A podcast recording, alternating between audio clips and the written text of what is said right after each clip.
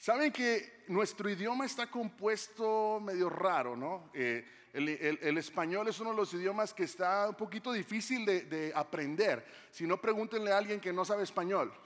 Lauren, si ustedes la ven, trabaja con los jóvenes. Sorry, Lauren, I'm calling you out. Lauren está tratando de aprender español. Ella, si la ven, habla en español. y dice que es de Monterrey. la, estamos, la estamos enseñando bien. Ya nada más con que le vaya los tigres y ganamos esto. ¿Qué pasa? Parte de lo que hacemos aquí, el, español es difícil de entender para la gente que no lo conoce. Para ti es nato, te, sale palabras que, que las puedes aprender. Y hay, un, hay una palabra, un tipo de palabras, no es, no es una clase de español, que se llaman homónimos. Homónimos son aquellos términos que se escriben y se pronuncian igual, pero tienen diferente significado. ¿Has, ¿Has, escuchado o has visto la palabra lengua? Hay una palabra aquí. La lengua es tan difícil que se me traba la lengua. La lengua significa idioma o también la lengua. El miembro de, de nuestra boca, la lengua. ¿Qué pasa? Cuando tú lo lees, la lengua es tan difícil que se me traba la lengua. Estamos hablando trabalenguas acá. Hay otra palabra que es, que es nada. La palabra nada es, Juan, nada dos veces por semana, pero el examen de literatura no he estudiado nada. Nadar, ¿sí? Y también de no hacer nada. Y por último tengo otra palabra que se llama sobre. Dejé sobre la plancha, a la ropa planchada sobre la cama también dejé un sobre con dinero al lado. Interesante cómo el contexto es lo que le da el significado a la palabra. El contexto le da el significado a la palabra. Nuestras Biblias han sido traducidas del arameo, del griego y del hebreo. Todas nuestras Biblias han sido traducidas y así como en el español hay palabras que son, ¿cómo dijimos? Homónimos. Esas palabras homónimos se, se identifican de la misma manera. Hay palabras que tienes que leer el contexto para entender. La semana pasada hablaba el pastor Esteban de cómo cuando lo mandan al, mandado se va para la iglesia. Es porque entramos así. Y muchas veces, como tú traes algo en tu mente, la manera en que lees las cosas lo entiendes. Eh, visité Monterrey hace muchos años y mi esposa me hacía mucha burla porque yo leía I, H-A-Y como hey, como paja en inglés. Y ella me decía, léelo otra vez. Y yo, hey, no sé qué, no tiene sentido. Y es que lo estás leyendo en inglés. Y, te trabas todo. Bueno, lo mismo. Fíjate lo que pasa aquí. Hay una palabra que te quiero enseñar hoy. Es una palabra en griego que se llama peirá o peirasmos. La palabra peirasmos o peirá significa pruebas o tentaciones dependiendo del contexto. ¿Estamos? Dependiendo del contexto que le des, es lo que le da el significado a esta palabra.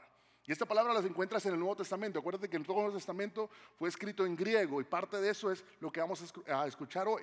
Todo dependiendo del contexto le da el significado a esta palabra que dice peirasmos o peirá en el singular, que es prueba o, pruebas en peirasmos o peirá, que es tentación, o peirasmos, tentaciones. ¿Te estoy haciendo un poquito bolas? ¿No? ¿Estamos bien? Es, quiero que entendamos por qué el contexto y hacia dónde vamos. 1 Corintios 10:13 nos dice, ustedes no han sufrido ninguna peirasmos, ninguna tentación que no sea común al género humano, pero Dios es fiel y nos permitirá que ustedes sean peirasmos, ¿sí? Peirá, tentados, más allá de lo que puedan aguantar. Más bien cuando llegue el peirasmos, Él les dará también una salida a fin de que puedan resistir. Este versículo podemos ver bien claro lo que Pablo está tratando de decir, está hablando de las que de las tentaciones. Por el contexto está hablando completamente de las tentaciones. Ahora, las tentaciones son oportunidades para elegir algo que no sea Dios. Interesante. Que las tentaciones, como lo dice aquí, son oportunidades para elegir algo que no sea Dios. Tienes una oportunidad para decidir si lo haces o no lo haces.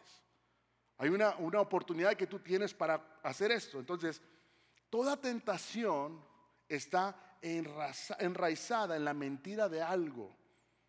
Algo que no es Dios. Y es algo que yo en mi mente me dice, hay algo que me va a satisfacer más que Dios. Mis deseos los va a satisfacer algo más que Dios. Y empiezo a reemplazar cosas. Empiezo a hacer estos cambios. La tentación es una oportunidad para elegir algo, ya sea distinto a Dios o de acuerdo a Dios. La otra manera en que esta palabra peirasmos es usada la encontramos en Santiago 1.2. La semana pasada el pastor Esteban nos hablaba sobre esto. Y fíjate cómo lo utiliza aquí. Dice, hermanos míos, considérense muy dichosos cuando tengan que enfrentar con diversas pruebas o peirasmos. ¿Ves cómo el contexto lo cambió?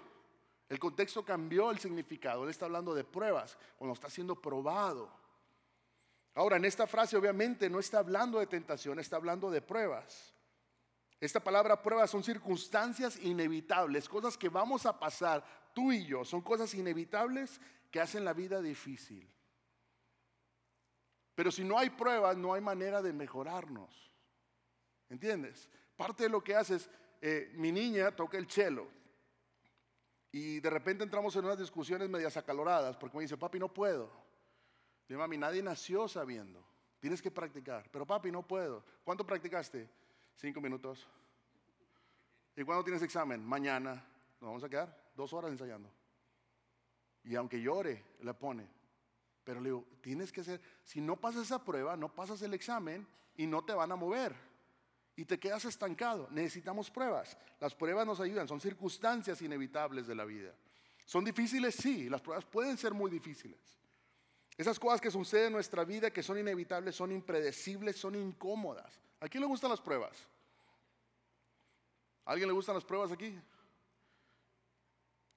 A, nadie nos gustan las pruebas, pero son necesarias. En algunos trabajos te hacen exámenes cada cierto tiempo para ver si aprendiste algo nuevo. En algunos otros te hacen exámenes de salud para ver si te estás cuidando. Y de acuerdo a eso, avanzas. O te pagan algo más. Las pruebas son necesarias. Tú vas al doctor a que te hagan pruebas sanguíneas. ¿Por qué? Quieres saber en dónde estás mal para que te lo puedan arreglar. Así que cuando lees el Nuevo Testamento, ves la palabra pruebas, ves la palabra tentación. Es literalmente la misma palabra en griego, pero diferente contexto. La palabra puede ser una traducción, una ah, puede ser una tentación diseñada para alejarnos de Dios, o puede ser una prueba diseñada para profundizar nuestra comunión con Dios. Esa misma palabra, peirasmos, puede ser algo malo o puede ser algo bueno, depende del contexto. Porque una prueba es buena, la tentación no es mala cuando cedemos. Tú dirás, ok, ¿para dónde vamos con todo esto, pastor? ¿Aquí es clase de español o venimos a escuchar la palabra? Y es a donde quiero llegar. Tanto las pruebas como las tentaciones son inevitables y Dios pretende que ambas profundicen nuestra fe. Él va a utilizar esas cosas y vamos a ver cómo Dios no tienta a nadie. ¿Sí? Vamos a ver esto. Vamos a empezar en, Santiago 1, 12 al 18. Acuérdense que estamos estudiando la, carta de, Santiago. Si habíamos la semana antepasada, el pastor Ramón nos daba la introducción y hablamos como este libro es el libro más práctico de la Biblia. Este libro básicamente te dice, hey, no solamente lo compres, llévatelo, pruébalo, aplícalo. Y es lo que Santiago nos está enseñando. Santiago 1.12 dice, dichoso el que resiste la tentación, porque al salir aprobado recibirá la corona de vida que el Señor ha prometido a quienes lo aman. Que nadie al ser tentado diga, es Dios quien me tienta. No digas que es Dios el que te tienta, la palabra de Dios no lo dice, porque Dios no puede ser tentado por el mal, ni tampoco tienta a nadie. Todo lo contrario, cada uno es tentado cuando sus propios malos deseos lo arrastran y lo seducen. ¿Cuándo qué? Cuando tus deseos, cuando mis deseos me atrapan y me seducen, entonces soy tentado. Luego, cuando el deseo ha concebido, engendra el pecado. Y el pecado, una vez que ha, sido consumado, da luz a la muerte. Mis queridos hermanos, no se engañen. Toda buena dádiva y toda, toda perfecta bendición desciende de lo alto, donde está el Padre que creó las lumbreras celestiales y que no cambia ni se mueve como las sombras. Por su propia voluntad nos hizo nacer mediante la palabra de verdad para que fuéramos como los primeros frutos de su creación. No seas engañado, no seamos engañados. Dile al vecino, no seas engañado. Y dile al otro lado, no seas engañado. No nos engañemos. En nuestra sociedad siempre buscamos culpables. Es raro el que acepta cuando alguien, algo sale mal. Una persona que, demandó a una, una, compañía de cerveza por 10 mil dólares. Interesante porque él demandaba y decía, tus comerciales son mentira. Yo compré la cerveza, yo la tomé y ninguna muchacha guapa ni la playa me aparecieron. Interesante, ¿no? La tontería del Señor y él quería demandar y lo quitaron y él siguió demandando y lo puedes buscar. Muchas veces pasa y buscamos culpables. El Señor estaba feo. Como algunos de nosotros. Ah, no es cierto. Parte de lo que pasa es esto. Ahora, cuando, ¿a quién le gusta la pesca? A mí me encanta la pesca. Entonces, me invitan cuando vayan. Este, la pesca tiene todo que ver con los señuelos. ¿Qué tipo de carnado utilizas que le haga el pescadito así, que se vaya atrás de eso? Hay una persona a la que le hago burla porque todo lo que brilla le parece pescadito. Pero el señuelo aparentemente es atractivo. Y va y lo pesca. Lo que no sabe es que de ahí va su muerte. Y así es la tentación. Aparece atractiva. Pudiera hasta sentirse bien, pero nos lleva a la muerte. El enemigo no quiere que sepamos las diferencias entre estas dos, entre la palabra prueba y tentación. No quiere que la aprendas, porque de esa manera nos controla. Es por eso que, que es súper importante entender la diferencia entre una prueba y una tentación. Son completamente diferentes dependiendo del contexto. Son estas diferencias que nos permiten obtener victoria en Cristo en las pruebas. Y cuando enfrentamos las tentaciones, nos ayuda a obtener victoria. Por eso, si no entendemos, el enemigo utiliza esto. este tipo de cosas los utiliza el enemigo para manipularnos en medio. Y quiero dejarte con esta parte. Dios puede ser la fuente de nuestras pruebas. ¿Por qué lo puede hacer? Pero nunca, escucha esto bien, nunca podrá ser la fuente de nuestra tentación. Él va a ser la fuente de nuestras pruebas, pero nunca va a ser la, va a ser la fuente de nuestra tentación. ¿De dónde viene la tentación? Toda tentación tiene sus raíces en la mentira de que algo es mejor que lo que Dios me ofrece. En la mentira de que yo voy a estar mejor cuando tenga ese carro. Y empiezo a tener envidia. O la otra, yo voy a estar mejor cuando cambie de mujer. Hello. Es la mentira que el enemigo viene y te mete. O la mujer. El hombre que tengo está muy panzón. Ah. Todas, no, no, no, no, todas.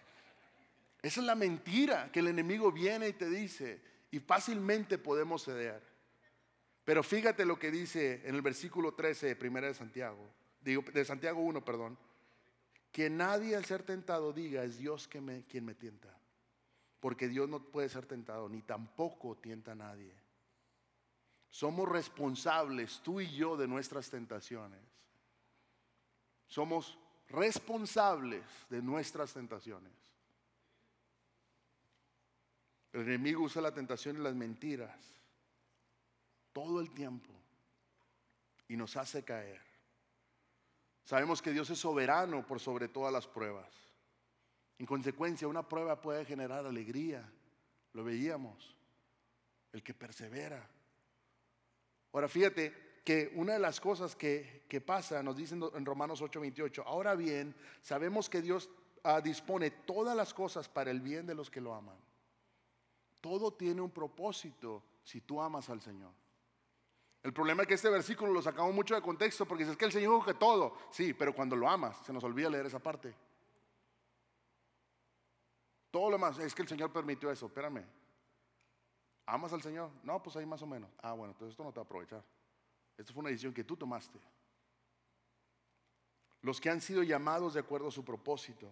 Debemos tener cuidado ¿sí? de no dar el siguiente paso en nuestras mentes cuando viene la prueba, porque nos vamos a resbalar. Toda prueba trae consigo la tentación y el problema es como el pescado. Una vez que se engancha, no puede salir. Y voy a hacer un poquito de experimento aquí, a ver si me sale. Lo intenté cuatro veces y funcionó. Y esto es algo que sucede. Este eres tú. Somos tú y yo. Esta es la tentación. Y la prueba es la parte de arriba.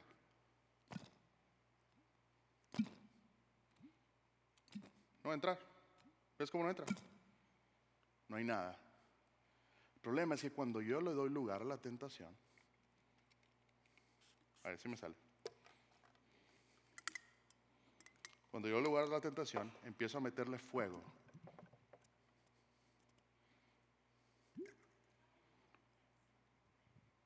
Y ahora no sale. ¡Ay! Se salió, perdón. Hace rato no se me salió. Necesito meterle aire, perdón, esa no era la intención. Pero aquí, si yo agarro solamente esto y lo quiero sacar, se atora, ¿sí ves?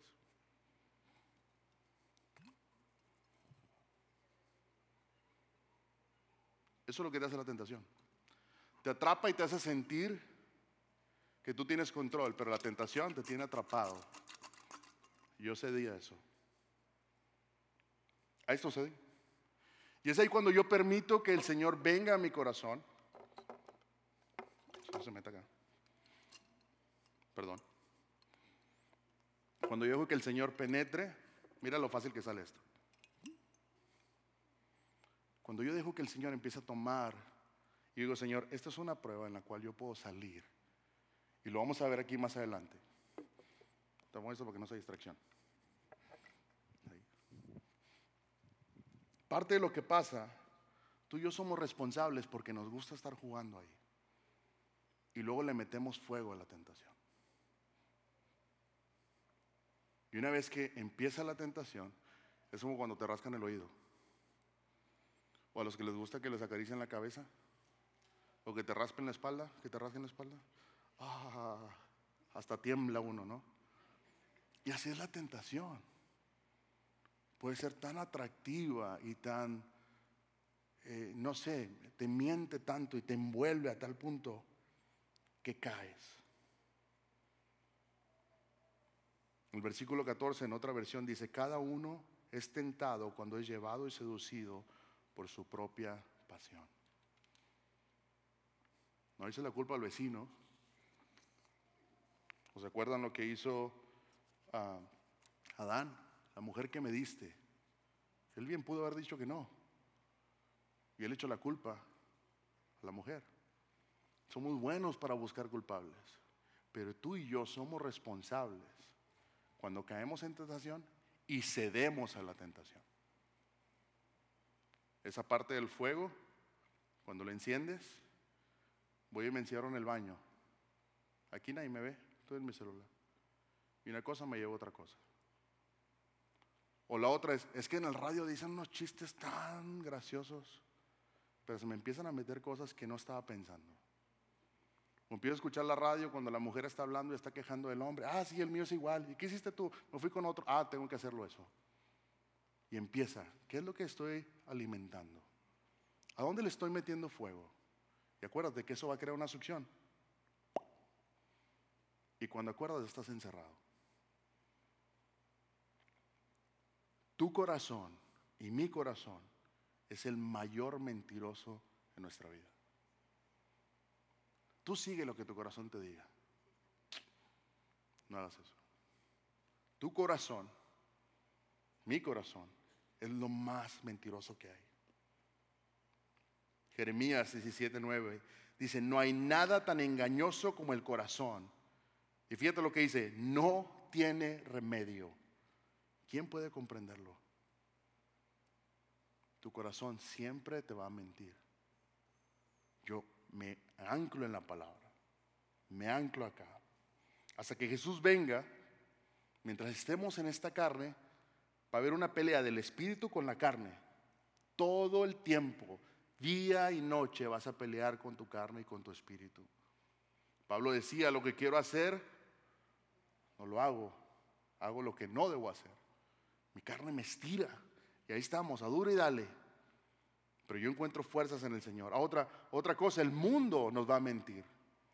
El mundo nos atrapa de tal manera que el sistema con el que vivimos nos, cuenta tantas mentiras. Cuando te pones a estudiar la veracidad de la Biblia, hay un libro que se llama, ah, ah, ah se me fue el, nombre, y es un investigador privado que hace la veracidad de los evangelios. Y esta parte de la que él hace dice, hay mentiras que solamente pueden durar tanto, pero en cuanto más te crees una mentira, se vuelve una verdad.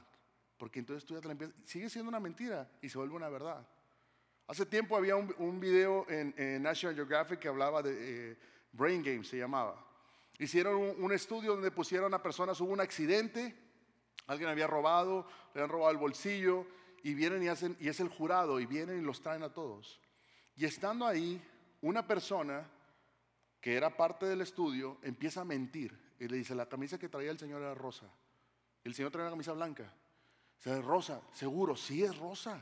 Yo la vi, es rosa, o no sé qué color era. Y les empieza a decir, al punto que al final todo el jurado se creyó lo, que era rosa. Y después les pasan el video y era blanca.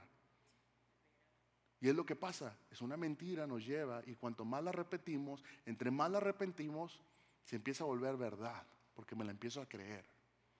Entonces el mundo me engaña. Juan, 1 Juan 2, 15 y 17, no amen al mundo ni nada de lo que hay en el mundo. Si alguien ama al mundo, el amor del Padre no está en él. Porque nada de lo que hay en el mundo, los malos deseos de la carne, la codicia de los ojos y la arrogancia de la vida, proviene del Padre, sino del mundo. El mundo se acaba con sus malos deseos, pero el que hace la voluntad de Dios, ¿qué dice? Permanece para siempre. Dios es fiel. Si yo permanezco en el Señor, y yo hago la voluntad de Dios, yo voy a permanecer firme. Y va a venir la prueba y no me va a succionar, porque yo voy a estar anclado del Señor. Estoy amarrado del Señor. ¿Qué hacemos durante las pruebas y tentaciones? El mismo momento en que somos propensos a fijar nuestros ojos en nuestras circunstancias, que podemos hacer lo que estamos atravesando, ¿Qué hacemos en medio de las situaciones? Recordamos que Dios es fiel a nuestra salvación. Yo recuerdo y me traigo nuevamente a mi mente que Dios es fiel. Santiago 1.17 dice, no hay cambio ni sombra de variación. Dios es fiel. Y si Él te dice que Él va a estar contigo, Él va a estar contigo. Él va a proveer salida. Él va a proveer lo necesario para que tú y yo no caigamos. Versículo 12, dichoso el que resiste la tentación, porque al salir aprobado recibirá la corona de vida. Cuando yo apruebo esa, esa, parte, yo, lo, yo, yo atravieso esa prueba. Y el versículo 17 nos dice, toda buena dádiva y todo, toda perfecta bendición desciende de lo alto, donde está el Padre que creó las lumbreras celestiales, celestes y no cambia ni se mueve como las sombras. El Señor es fiel. Su bondad es inmutable. La bondad de Dios que Él tiene hacia ti y a mí es inmutable. Es perpetua, es constante, es consistente, buena. Nunca se pone de mal humor. Nunca cambia de peor a mejor. Nunca está cambiando. Dios simplemente es bondadoso. Y yo me anclo en esa promesa de la bondad del Señor. Su bondad es inmerecida.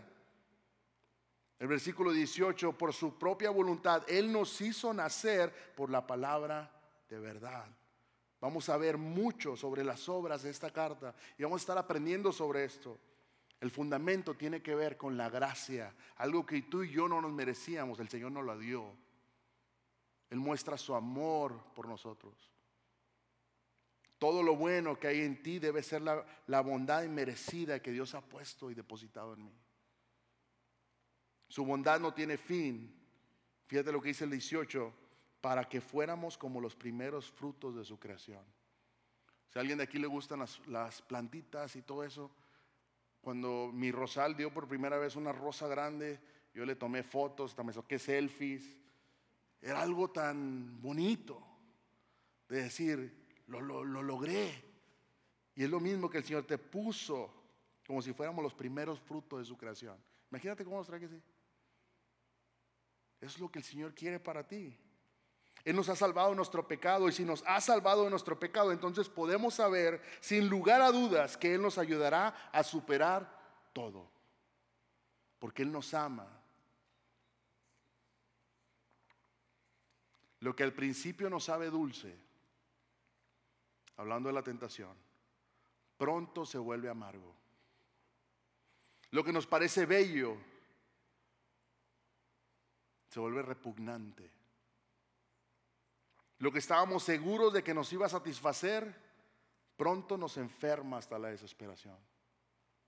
Satanás nos ofrece una reluciente joya en la oscuridad. Dice, mira la joya que tengo para ti. Nos seduce para que vayamos tras esa joya. Pero una vez que llegamos ahí nos damos cuenta que es una farsa y que caímos y el pecado nos humilla. Es ahí cuando llegamos a pecar. El Señor quiere librarnos de todo eso. Perseverando en la prueba, experimentamos vida. Al ceder a la tentación, experimentamos la muerte. La paga del pecado es qué? Muerte. Y el Señor no quiere que muramos. Él vino para dar su vida, para darnos vida eterna. Y es el propósito. Dichoso el que resiste la tentación. Una vez más el versículo 12. Porque al salir aprobado recibirá la corona de vida. ¿Quieres salir aprobado o te gusta reprobar? Cualquier pecado con el que nosotros estemos coqueteando. Coqueteando es eso, como el globo. Ahí queremos. A ver si entramos. Ah, no entra. Pero le estamos metiendo fuego. Y una vez que se calienta eso nos va a succionar. Cualquier pecado que estemos coqueteando, cualquier engaño que estemos comprando o deseos que estemos cumpliendo, huye, huyamos de eso. Y el huir no es andar caminando en la orillita a ver si me caigo. Ah, no me caigo, ya me hice para acá. No, huye, vete lo más lejos que pueda para que no te vayas a caer. Huye de la tentación. La prueba es necesaria, pero cuando ya se empieza a volver tentación, tengo que tener cuidado. Decir, Señor, no quiero caer. Recuerda que Dios nos trae la prueba para mejorarnos. El enemigo quiere convertirla en tentación. Para hacernos caer y en sí morir. Vencemos la, la, tentación mediante la palabra de verdad. La palabra de verdad, esta palabra nos ayuda a confiar en Dios. Muchas veces no confiamos en algo porque no lo conocemos.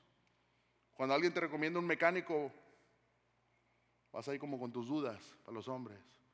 O las mujeres que te recomiendan un salón de belleza. Eh, ves a la hermanita y no, gracias.